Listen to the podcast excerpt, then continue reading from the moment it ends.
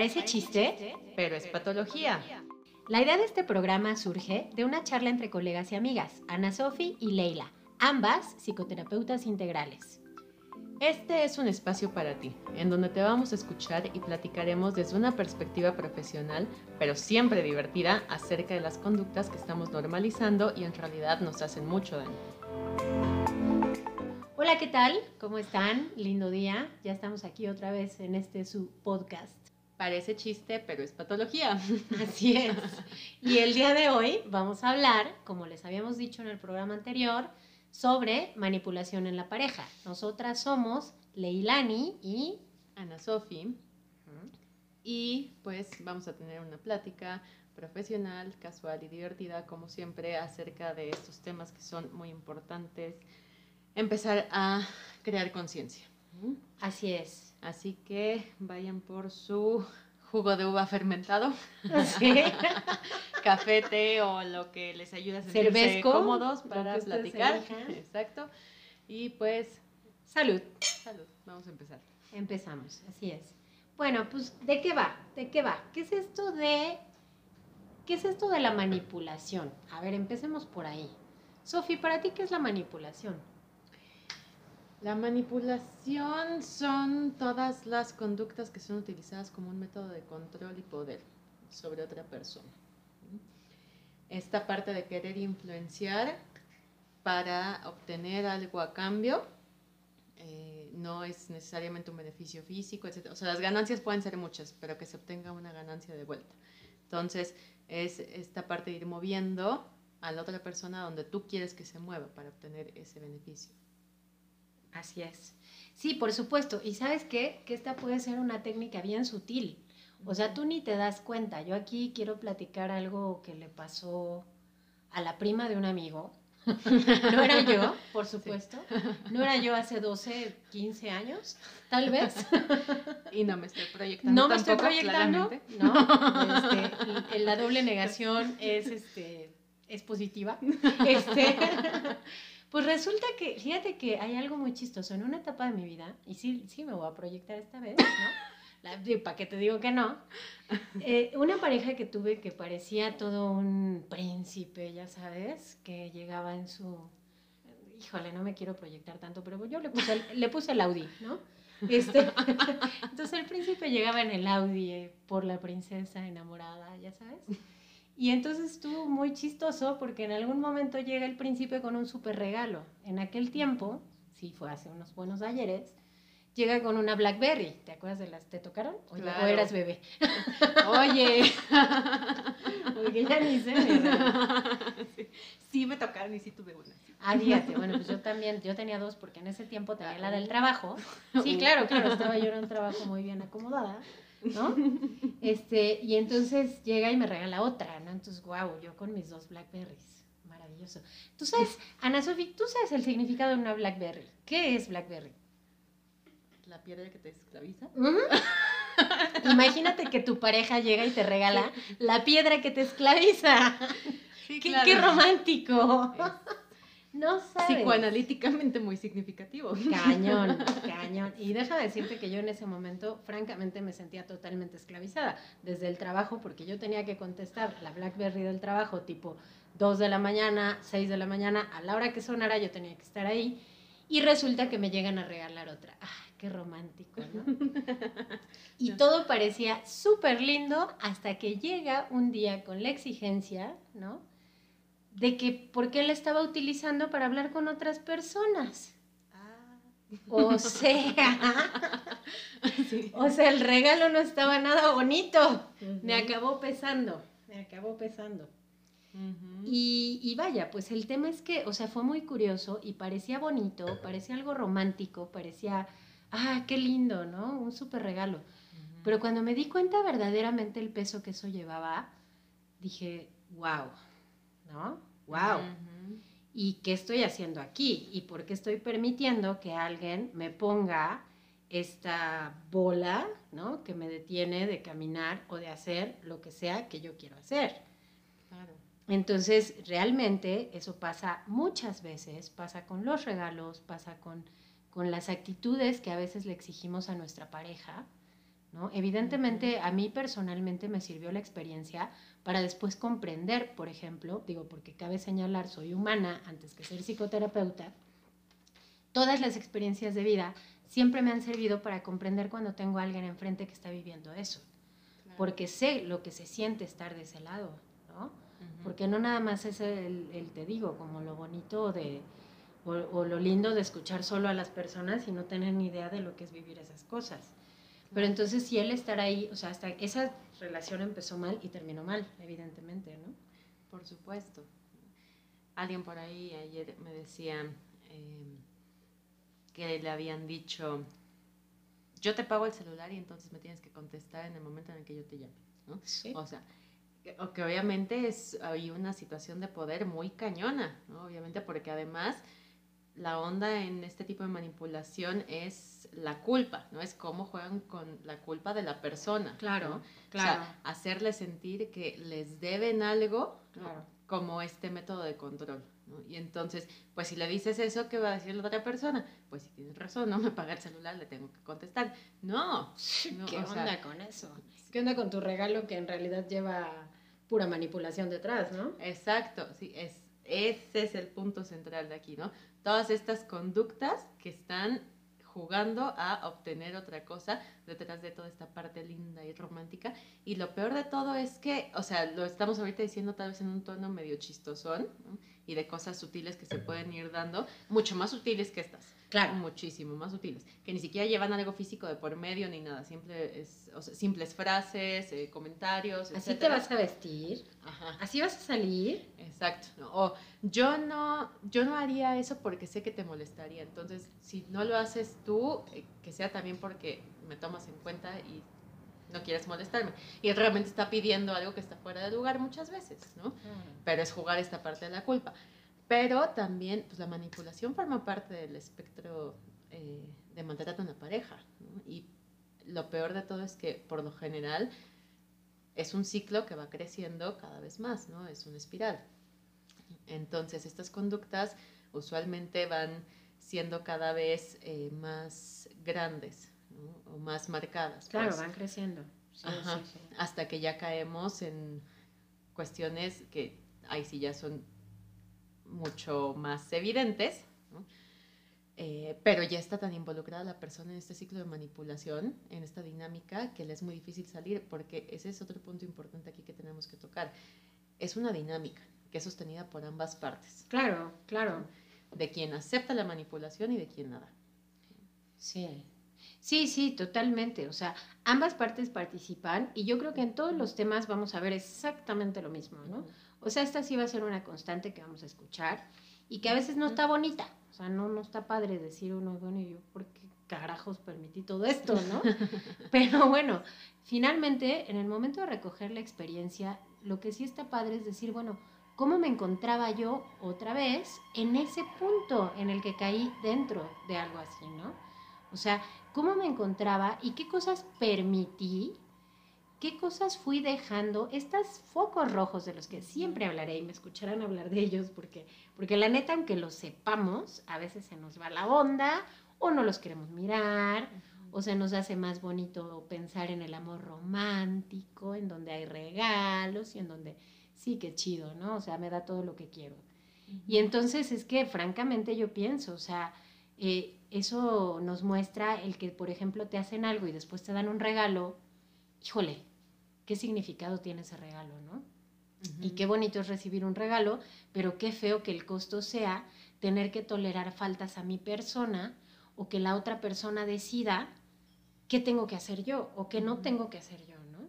Hasta el cómo te tienes que vestir, porque también esa parte, o sea, sí pasa, y sutil, como dices. Oye, es que, ¿por qué te vas a poner eso? Pues porque se me da mi chingada gana y ya, ¿no? ¿Qué? Yo quiero y no te tiene que gustar a ti. Y entonces son el tipo de focos rojos que siempre hay que súper poner atención, ¿no? Entra mucho por el lado de los celos, como dices Claro. tú, ¿no? Así muy sutiles, ¿no?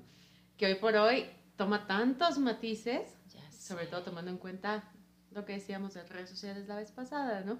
Le dio like, así, le dio like a esta. Güey, ya te di tu like en tu meme pendejo. O sea. Exacto, ¿no? Y entonces esperas a tener la ocasión, que algo suceda así como, bueno, pero es que tú le diste like a fulanita, ¿no? Elimínala, no, ¿quieres que yo me sienta segura? Elimínala. No, eso es manipulación. ¿Por qué la otra persona debería darte la seguridad que a ti te está faltando? ¿Sabes? O sea, es un punto bien importante porque el manipulador lo que está buscando es reafirmar su poder, por supuesto. Su, seguridad, que sí, puede, ¿no? Entonces, em, eso es algo que hay que trabajar y también la otra parte, la manipulada, tiene que trabajar el por qué está permitiendo el control de alguien más, ¿no? O sea, por qué necesita que le estén diciendo tal vez que haga alguna cosa o porque siente que está en deuda, esa es otra de las manipulaciones, hacer sentir a la persona que está en deuda. Muchas veces toma este matiz. O sea, de, de verdad... Tú me debes a mí. Ajá. Llego y te hago un regalo enorme o este estoy en momentos sumamente difíciles, que no estoy diciendo que no es importante estar para la pareja en momentos difíciles, ¿eh? Pero el punto es cómo se usa después, ¿no? O sea, si hace sentir después a la persona que está en deuda por tú haberle dado esto, a ver, no, o sea, tú diste eso porque lo querías dar y te lo dieron porque te lo querían dar. Nadie está en deuda y tampoco tienes derecho a exigir, pues, porque tú decidiste dar algo. La reciprocidad sí es importante, también acoto, pero es distinto el, el tono que toma. ¡Auch! Sí me llegó la pedrada. se te metió la piedra en el ojo. Sí, se me, metió una piedra en el ojo. se me metió un no pusiste límites en el ojo, discúlpenme. Ay, perdóname. no, es que, es que sí está cabrón. O sea, la verdad sí, este, sí es una situación que, que tú no te das cuenta, que empieza sutil, sutil, sutil. De verdad empieza con, el, y yo creo que no sé si en los hombres funciona igual, pero por lo menos en las mujeres sí empieza como el príncipe que llega a salvarte de entrada. Nadie te tiene que salvar, o sea, de nada, ¿no? O sea, ya es, es, una onda de, de por, qué, por qué estás actuando desde ahí, o sea, por qué estás esperando a alguien que venga a salvarte, ¿no? Tú estás salvada porque estás viva, tan tan, ¿no? Por eso digo que no sé si del lado masculino funciona igual. Sí funciona el tema de me van a salvar, también, o sea, sí, sí, porque sí veo que, que sí eh, le ha pasado a alguien cercano a mí. ya no quiero proyectarme más, sino va a ser el programa de Leilani y sus historias de vida. Pero este, no, vaya, o sea, lo sé. Y además a, a, veces está muy cañón, porque de pronto tú sientes que eras tú quien dependía de la persona, pero cuando verdaderamente te das cuenta, en realidad la persona dependía más de ti, porque depende de ejercer ese poder. Exactamente dijiste algo muy importante, que es una relación de dependencia. Y una relación de dependencia es necesariamente bidireccional, ¿no? O sea, está enganchada, ambas partes están enganchadas en ese tipo de, dinámica, pues. Y ambas partes obtienen algo y necesitan algo. Que tiene un costo, sí, todo tiene un costo en, en esta vida, ¿no? Pero em, sí, es, es bidireccional completamente.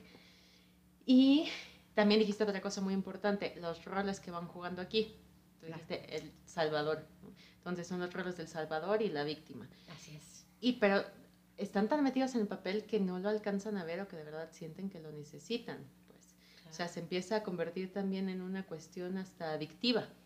Ya, porque tienen un ciclo además estas relaciones, sobre todo ya se van marcando más conforme las conductas empiezan a ser más fuertes o más evidentes. Entonces se dan estos periodos cíclicos que le llamamos luego eh, la luna de miel, por ejemplo, el momento de la reconciliación, pero cada vez empieza a ser más corta. O sea, ya se empieza a dar también dentro de esta dinámica esta parte donde eh, se da una pequeña discusión y eh, después viene una super reconciliación ese le llamamos el periodo de luna de miel y eso parece, aunque cada vez sea más corto y sea tan poco, parece tan bueno que te mantiene ahí. o sea, por eso es similar a una cuestión adictiva, porque así funcionan las drogas, así funcionan, por ejemplo, las máquinas de juego, etc. Es un reforzamiento intermitente, le llamamos, ¿no? Es como no sabes cuándo te va a tocar lo bueno, ahí estás, y estás al filo del peligro, porque eso bueno, aunque sea muy de vez en cuando, sabes que eventualmente va a llegar y pareciera que eso es suficiente, y eso es lo que estás esperando. Y vives al filo del peligro, en la incertidumbre, todo el tiempo. Y eso, gente, no es vida. No, no está padre, no es normal, no, es patológico. O sea, sí no está padre Sí, y lo mismo que decíamos en el programa anterior, o sea, y creo que esto va a tocar igual a todos los programas. O sea, a veces nos hacen y a veces hacemos. A veces somos quienes manipulamos, ¿no? Evidentemente en todo hay niveles y hay intensidad. O sea, no quiere decir que, vaya, todos seamos unos manipuladores hijos de la chingada, ¿no? Porque pues tampoco es así. Pero, pero sí lo hemos hecho y no está padre, ¿no? O sea, sí Pareja, a mí me gusta mucho eh, la palabra, porque creo que en la palabra está definido el concepto, ¿no? Pareja, o sea, no dice uno encima del otro, uno abajo del otro, dice par, pareja. Caminamos juntos, decidimos juntos, te respeto, me respetas, pero aquí hay una cuestión y yo me respeto a mí. O sea, ¿qué hay con eso, no? que hay con yo empecé a permitir y cuando menos me di cuenta, madres, o sea, ya era totalmente responsable de mi vida. O eso creía yo. Claro. Y qué cómodo se vuelve esa parte también, ¿no? Y además como cada vez estás más inmerso en la dinámica, aunque ya sea muy evidente, ya es muy difícil salir cuando ya empezó a explotar la situación. O sea, ya cuando son más evidentes las agresiones, ¿no? Tal vez, este, como, ay, es que sin mí no puedes hacer nada, ¿verdad? O, ay, bueno, es que como eres medio tonto, pues no te sale, pero a ver, yo lo hago, ¿no? O sea, ya esta onda son agresiones muy directas, ¿no? Ya, ni, con la cuestión física ni me meto, evidentemente. Pero eh, para este punto la manipulación, ajá, ya llegó a tal punto que ya ni te das cuenta, porque además también es común que te empiecen como a vacunar, ¿no? Sí. En contra de, ah, tu amiga esta es que es medio así, entonces te va a decir tal cosa, pero pues tú, tú sabes que yo te quiero, ¿no? Es que tu familia no le caigo bien, ¿no? Entonces obviamente no me quieren aquí, ¿no? Pero pues este, tú no hagas caso. Pero yo te amo, mi vida, o sea, eres mi vida. Esto no tiene que hacerle sentido a nadie más que a nosotros. Y entonces te empiezas a aislar, ¿no? Te empiezan a hacer coco wash y de verdad te lo empiezas a creer. Claro. Y aquí hay un término que yo quiero meter, que obviamente no lo inventé yo, pero a mí me gustó y lo acuñé para, para explicar esta parte, anestesia emocional te empiezas a anestesiar y entonces empiezas a pensar que lo que estás viviendo está bien, que es normal y que al rato viene un regalo y qué chingón, ¿no? Un, este, Una bolsita de Gucci, este, una Toast. Pues qué bonito, ¿no? Porque no, parece chiste, pero es patología. no lo olvides, por muy caro que sea el regalo. Oye, oye, no voy a decir quién, pero alguna vez alguien me decía, a ver, pues sí, me hizo la super jalada, pero luego llega y me dice, nos vamos a la India. ¿Cómo no, lo vas a perdonar? Me voy a la India. sí, lo peor es que sí quiero. pues a la India. este, pues sí, ¿por qué no? Va, es que se van a escoger. Ah, exacto. Si puedes escoger, sí te perdono. sí. No, yo sí me iba a la India, güey. No, pero no así. No, porque, mira, fíjate, o sea, neta, parece chiste, güey. Pero espérate, aguanta, aguanta. O sea, ¿qué tan caro te va a salir ese viaje? ¿no? Exactamente. A donde sea. Si tú quieres a París, si tú quieres, pero ¿cuánto te va a costar? O sea, aceptar cuántas formas de maltrato o cuántas formas de manipulación, porque eso te va a costar. Claro. O sea, ok, accedo, hacemos el viaje, pero durante cuántos pagos emocionales me va a llevar. ¿A cuántos plazos? ¿A, plazo de cuántos años? O sea, ya no digas meses, años. ¿Con intereses o sin intereses? Sí, o sea. No, no, no, sí, o sea, la, neta está cañón. Está, está como bien bonito la parte material, pero no, no es fundamental. No, y lo que decíamos, más allá de lo material, ¿no? O sea, todas estas manipulaciones psicológicas que se dan, que juegan con la culpa, con el arrepentimiento de la persona para conseguir alguna otra cosa. Aunque sea tal vez nada más reforzar la seguridad, ¿no? Claro. Lo cual creo que también nos lleva a esta parte de ¿por qué? O sea, ¿por qué las personas se enganchan también? O sea, ¿qué características suelen tener que las llevan a engancharse en esto?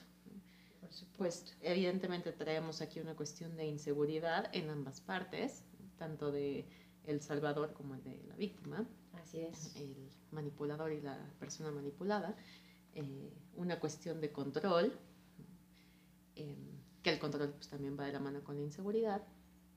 Eh, baja autoestima. Por supuesto. Y en ambos lados. O sea, porque uno que necesita reforzarla a través de pisar al otro y el otro que deja que la refuerce pisoteándome, ¿no? Exacto. esta necesidad de reforzamiento, lo dijiste, desde la otra persona. Así es. ¿no? O sea, desde el, el punto de vista del manipulado, el sentirme visto o vista, y desde el punto de vista del que manipula es cómo me refuerza el poder tener control sobre esta persona y que sí haga lo que yo quiero. ¿no? Patrones aprendidos, obviamente, ¿no? Eh, ya sea de figuras parentales o de cualquier otro lugar. ¿no? Em, el haber tenido un historial como de mucha sobreprotección tal vez. Ay, ya sé, por favor, por favor, aquí voy a hacer un, aquí voy a hacer un paréntesis, ¿no? Este, para todas las mamás, si hay alguna que me escucha, yo también soy mamá, este, híjole, no, por favor, no hagamos una sobreprotección a nuestros hijos, no, o sea, no. Creemos que es amor, pero no, es una cosa horrible. Y lo único que generamos en ese sentido es que el hijo se sienta inútil y que no puede, que no sabe e incapaz y lo va a demostrar en- a lo largo de su vida. ¿no? O sea, yo sé que no es el tema, pero la neta, o sea, sí vale la pena tomarlo en cuenta. En otro momento hablaremos sobre eso. Madres devoradoras sí. y otras cosas, porque bueno, traen otros problemas. Bueno, tenemos, tenemos para aventar para arriba, Ay, ¿no? ya Porque sé. otra cosa aquí que habría que hacer, o sea, pongo el asterisco, mi, Sí. mi post-it mental, como Sí. digo, es este, la manipulación se da en todas las relaciones, ¿eh? Aquí lo estamos Sí. acotando la parte de pareja, pero entre papás y hijos, entre hermanos, entre amigos, o sea, la manipulación va para todos lados y eso hay que tenerlo también bien presente. Claro. Y bajo todo esquema es patológico, punto, Sí. no hay más. Sí, ¿qué es eso de, es que yo que me he sacrificado por ti y, y que aguanto a tu padre por... Oye, no mames. Perdón, yo no te escogí, o sea, yo no te dije la pareja que quería que con la que me procrearas, ¿no? O sea, no Sí. chingues, ¿no? O esta onda de, es que ya no me quieres, hija, o hijo, o mamá, o... Que bueno, será tema de otro, pero aquí si lo acotamos a la parte de pareja, pues no sé, yo que tantas coches, coches, Güey, eso iba para mí, ¿va?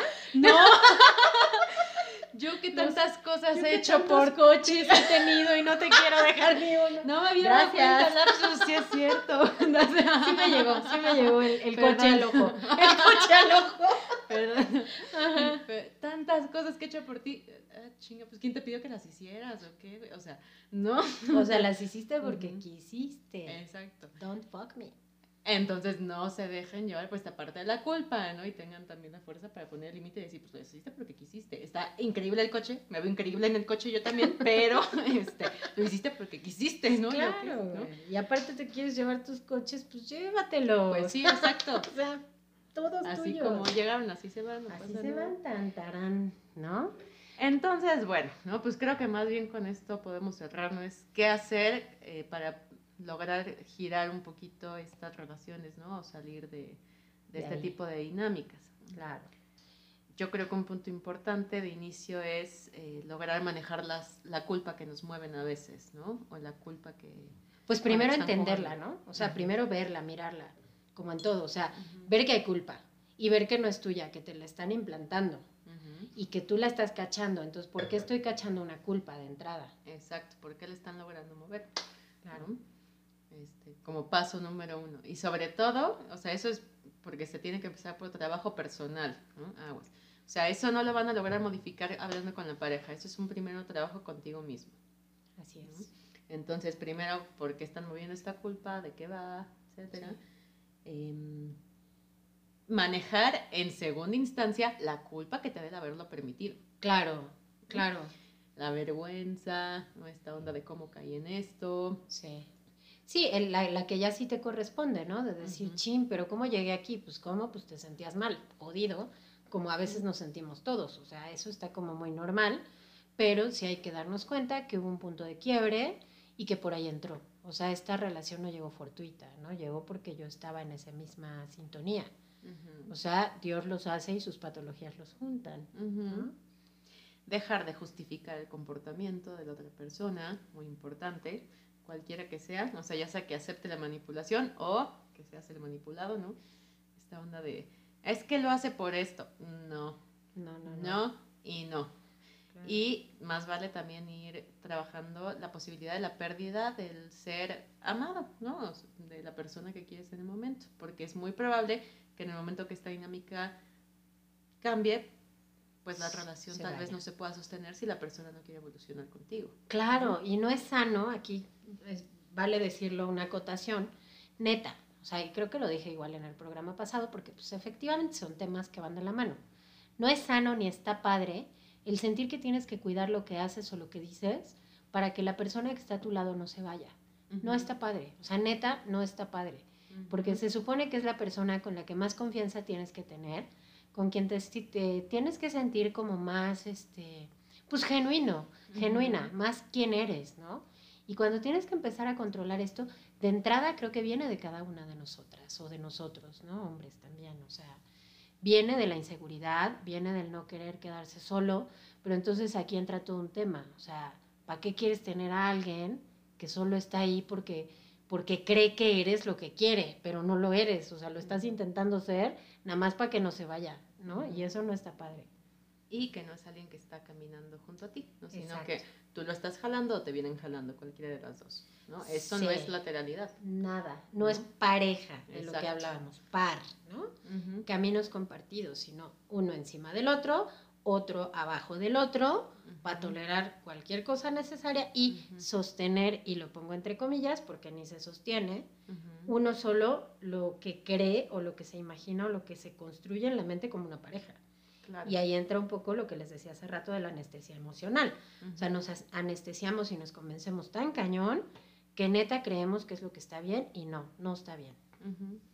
Sí, el atreverse a cuestionar, eh, a cuestionar lo que está sucediendo, lo que has aprendido toda la vida y por qué necesitas eso, que es la parte más dura, yo creo, ¿no? El entrarle de verdad a los golpes contigo, ¿no? Y decir, neta, ¿por qué necesito a alguien que me esté tratando de esta forma? ¿Cuál es mi necesidad? Esa es nuestra responsabilidad. no podemos trabajar en el otro, solo en nosotros. ¿Cuál es mi necesidad de estar aquí aguantando chingaderas. Claro, no, sí, son chingaderas, ¿por qué pides perdón? Pues lo que es. O al contrario, ¿no? La neta, o sea, sí se necesita mucha fuerza para decir también, reconozco que lo que yo estoy haciendo no está padre porque necesito estar controlando a alguien y porque necesito eso, porque a fuerzas, ¿qué me da el estar eh, manipulando, dominando a alguien? Sí. O sea, sí se necesita mucha fuerza, pero es necesario si queremos crecer y tener relaciones más funcionales y sanas. Así es. Entonces yo, yo concluiría con que hay que amarnos primero a nosotras mismas y a nosotros mismos. Y de ahí, una vez que te sabes amada o te sabes amado, ah, bueno, pues entonces sí está padre que puedas compartir algo con alguien. Pero la chamba personal no la puedes evitar ni aunque te vayas a Timbuktu y te metas abajo de una piedra. O sea, es tu chamba. ¿no? Ah, no, y además, aguas, porque en la forma en la que nos amamos nosotros mismos es la forma en la que pensamos también que debemos ser amados. Entonces, si no estamos exactamente, si no estamos logrando amarnos de una forma adecuada, lo mismo vamos a tener de afuera porque es lo que estamos creyendo que es lo que va, pues. Así es. Entonces, ahí sí es una súper responsabilidad cómo nos amamos nosotros mismos en la medida en la que nos amemos vamos a aceptar o a rechazar las cosas que vienen de fuera. Entonces, pues sí, yo estoy de acuerdo. En estos casos, mucho trabajo a nivel de autoestima, mucho trabajo en cuestión de inteligencia emocional. Así es. Las redes de apoyo creo que también son muy importantes. Súper, Retomar a las personas cercanas. A las que te aman y amas, que a lo mejor perdiste por esta manipulación, ¿no? Claro, porque eso te da fortaleza.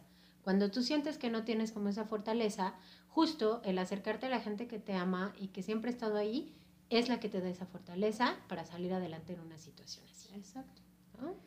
¿Algo y pedir ayuda, ¿no? O sea, saber cuándo pedir ayuda. O sea, es muy importante en estas situaciones, está bien. Dicho sea de paso, Ana Sofía y yo tenemos consultorio, ¿eh? Si alguien quiere. Digo, ahí ah, estamos, ahí estamos para servirles. Este, oigan, pues les recordamos que el siguiente programa va a estar buenísimo. Buenísimo porque es un tema muy, muy actual, muy de ahora digo, podemos, bueno, sobre todo yo, Sofi no suena tan anciana, pero pues estamos inmersas, ¿no? En esta onda, en este tema. Este, va a ser el amor en tiempos de redes sociales. Entonces va a estar como padre, porque es eso de qué, qué efecto tienen los likes y... Porque me toca proyectarme a mí. Ah, vaya, mano, ya, ¿no? O sea, deja de tirarme pedradas. Este, y entonces, bueno, vamos a hablar, los invitamos Eh, no dejamos de recordarles que nos sigan en nuestras redes sociales. Nos van a encontrar como en Facebook, eh, parece chiste pero es patología. En Instagram también, me parece. Ujú, Soleil Psicoterapia. Ajá, También tenemos página Soleil Psicoterapia. Entonces ahí pueden encontrar temas diferentes, ¿no? Eh, y hasta un poco de contenido y cosas sobre nuestros consultorios. ¿Vale? Entonces, Cuestiones relacionadas con la salud mental que está necesaria a nivel general. ¿no? así es. Em, muchas gracias. Y con eso nos despedimos.